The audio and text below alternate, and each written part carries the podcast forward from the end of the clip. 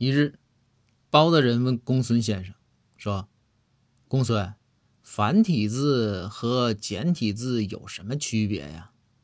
公孙先生就说：“繁体字吧，比它对应的简体字笔画能多一点。”包大人就又问：“那繁体字它为什么叫繁体字呢？”